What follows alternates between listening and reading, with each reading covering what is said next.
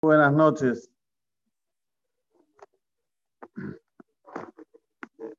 Hay muchas salahot que hay que hablar antes de Haga Pesa, pero vamos a hablar de la que más necesidad tenemos,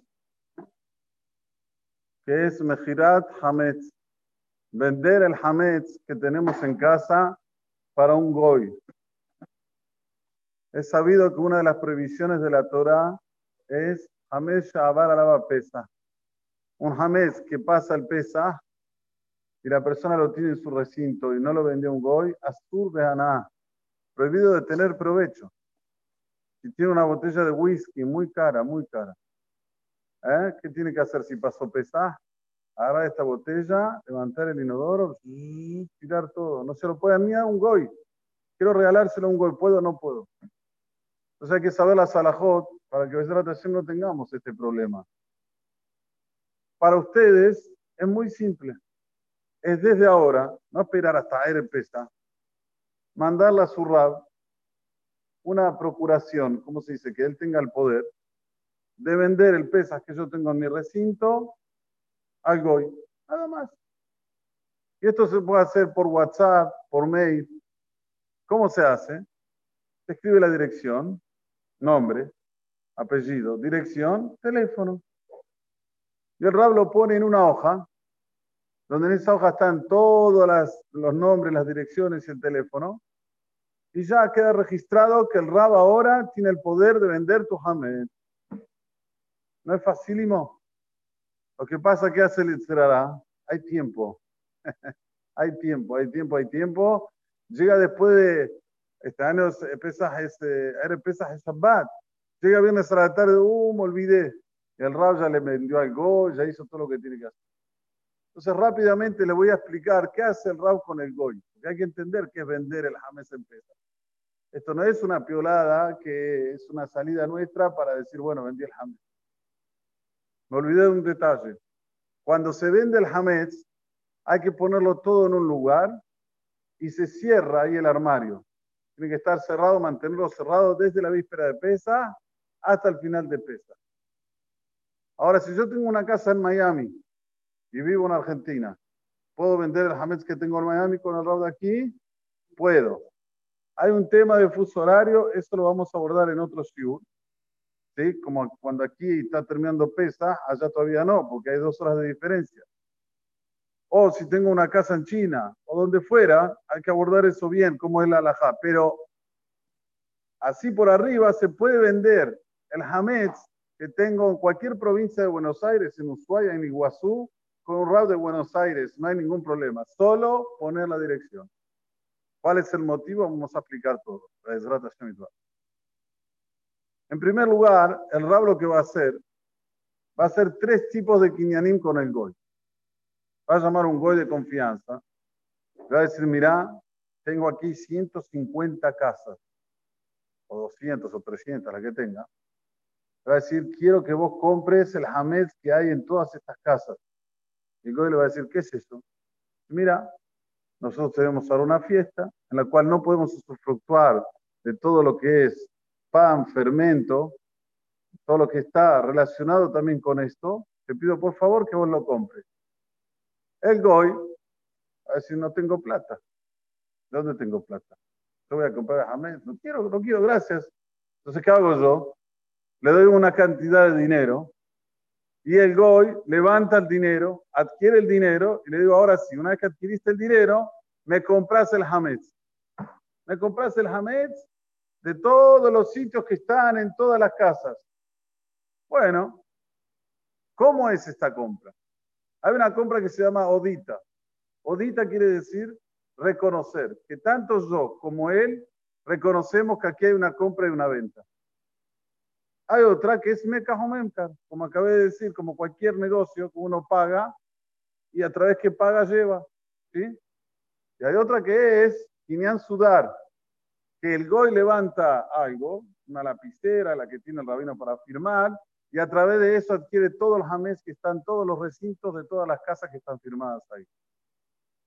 Ahora, ¿por qué esto no es piolada? A priori parece una piolada, estoy haciendo algo que, primero, cuando el Goy va a hacer eso, van a haber dos testigos. Dos testigos que van a ver cómo el Goy recibe sobre él todo el Hametz. En la Gemara está escrito, hay una cosa que se llama Tar Abraha. Tar Abraha. Hay una Gemara que dice así. Ustedes saben que todo lo que adquiere la mujer es del marido. Entonces hay Nixet son Barzel y hay Nixet Milú. No se, no se asusten con las palabras, se lo voy a explicar. Hay un concepto que cuando el marido se casa con una mujer, todo lo que es de la mujer pasa a ser de él.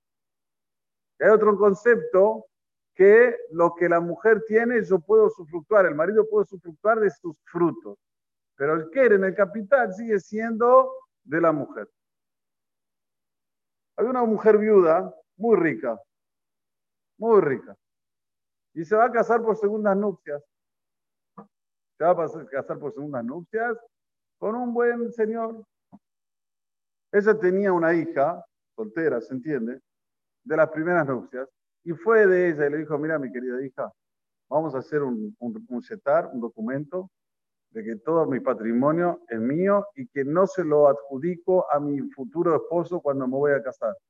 Dale, vos sos eh, testigo hizo un setar, hizo un contrato.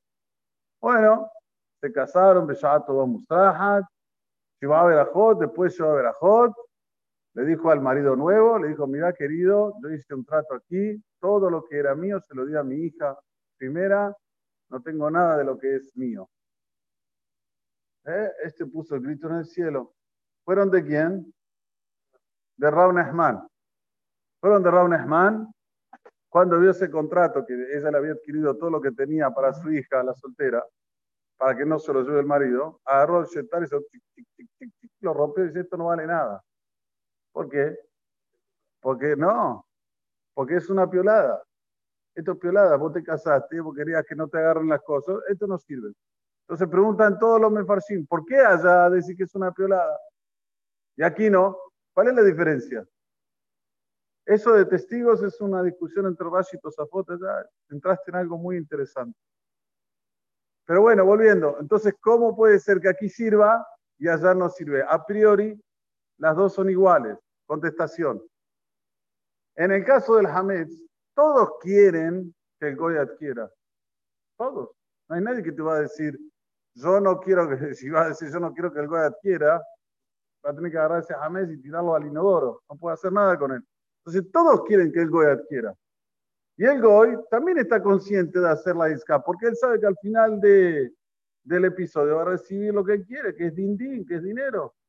Entonces esto no se considera piolado. Ya en el caso de allá, Setar Mabrahat, quería escaparse, quería escaparse del marido, esto no tiene ningún sentido. Esto para entender la diferencia entre las dos cosas. Lo mismo existe en Ribbit. En Ribbit también existe hacer un, un contrato para que no se considere interés. Solo que en el ribit es mitad alba y mitad picadón. Mucha gente no sabe eso, ahora lo voy a explicar rápidamente. Que si, por ejemplo, yo, voy a decir yo, presté a alguien 100 dólares. Le digo, mira, yo quiero que al final de mes me dé 115 dólares. Intereses. Dice, bueno, vamos a hacer etera iscase. Vamos a hacer ahora un documento entre yo y vos para que no se considera interés. ¿Qué dice en ese documento? ¿Sabes lo que dice? Que de los 100 dólares, nosotros somos socios 50-50. Y que, y si yo lo pierdo, pierdo la mitad de la sociedad, o sea, pierdo 50 dólares. Entonces, cuando una persona hace este contrato, tiene que saber lo que está haciendo, tiene que saber lo que está firmando. No es nada más, ah, bueno, hicimos Eteris, aprende las dos palabras y ya está, ya está todo válido. Hay que saber lo que se está haciendo, porque si no, no tiene validez. Entonces, volviendo, aquí en el Hametz, ¿cómo funciona? Nosotros le damos todo el poder al Goy y al Goy. El CD Hemet, que es un grande que tuvimos hace 200 años atrás, dijo que cuando el Goy lleva y adquiere todo el Hametz, en ese instante la persona ya puede quedarse tranquila con el tema del Hametz que tiene en su casa, no tiene que dar llaves, no tiene que decir ¿Cuántos jamés tiene? Yo veo a veces folias, veo hojas que ponen polenta, dos kilos, eh, whisky, tres whisky. Esto para el Dehemet no hace falta. ¿Por qué para que los que dicen que hay que poner o la llave, cuál es el motivo? Hay que entender por qué dicen que hay que poner. Te ponen en una hoja, ponelos el jamés que estás vendiendo. A ver, ponen el jamés que estás vendiendo. ¿Cuál es el motivo que ellos dicen que hay que hacerlo? Existe un concepto de dabar no mesuyam. ¿Qué quiere decir esto? Mucha gente compra de un mijraz. ¿Cómo se dice en español un mijraz? Un remate, muy bien. Van acá a Madero, Puerto Madero, y rematan contenedores. Viene el rematador, empieza. Primer lance, 100 mil. Segundo lance, 200 mil, 300 mil, zajá, es de él. Bueno, él sabe lo que hay dentro del, contenedor. No sabe. Puede ser que haya nada. Abrir el contenedor, nada. ¿Se llama venta o no se llama venta? Esto se llama davarse no me Algo que vos no sabés lo que hay adentro, no se considera venta. Entonces, ¿qué pasa? Hay opiniones que dicen que cuando el dueño compra el James, si no sabe lo que está comprando, no vale lo mismo una botella de whisky de 36 años, ¿eh? un paquete de CAC de IMI, ¿vale lo mismo? No vale lo mismo. Entonces el dueño cuando está comprando tiene que saber lo que está comprando. Si está comprando algo que es un valor muy grande, o si está comprando algo que el valor es muy chiquito. Y si él no sabe, es davarse no me estudiam. Davarse no me estudiam, una cosa que no tiene algo que está esclarecido, no se considera gira, no se considera venta. ¿Qué responde de Gemet? Ya que mucha gente la que vende, y si vos agarrás un paquete de CAC de mucha gente, va a valer más que un whisky, seguro. Ya que mucha gente la que vende, entonces, aunque sea que puede ser una hipótesis que el Goy pensaba que era de un valor y ahora pasa a ser otro valor, eso aquí no entra en juego y dices de Hemet que solo colocando la casa con el teléfono y el nombre ya va. Entonces, eso es lo que vamos a hacer para este año va a va. Ya desde ahora me mandan al WhatsApp y me dicen, Rab, mi nombre es tal y tal, eh, eh, mi casa aquí, mi casa allá. Ahora, yo pregunto, ¿un navío se puede vender? No tiene dirección el navío. Tenés que poner el navío donde está el marinero y el gol, si quiere, puede llegar hasta allá. Es un problema de él, no es un problema mío. Entonces, el navío, el barco también se vende. Se vende todo, absolutamente todo.